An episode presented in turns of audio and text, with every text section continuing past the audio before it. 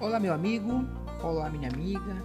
Aqui é o Enilton Cavalcante, já me preparando para o nosso bate-papo de hoje, falando sobre os três dias sem casos de morte em Barcarena por Covid-19.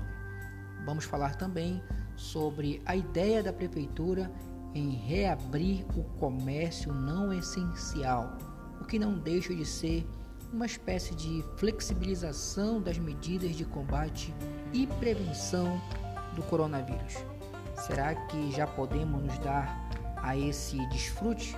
Isso e muito mais aqui no nosso podcast de hoje.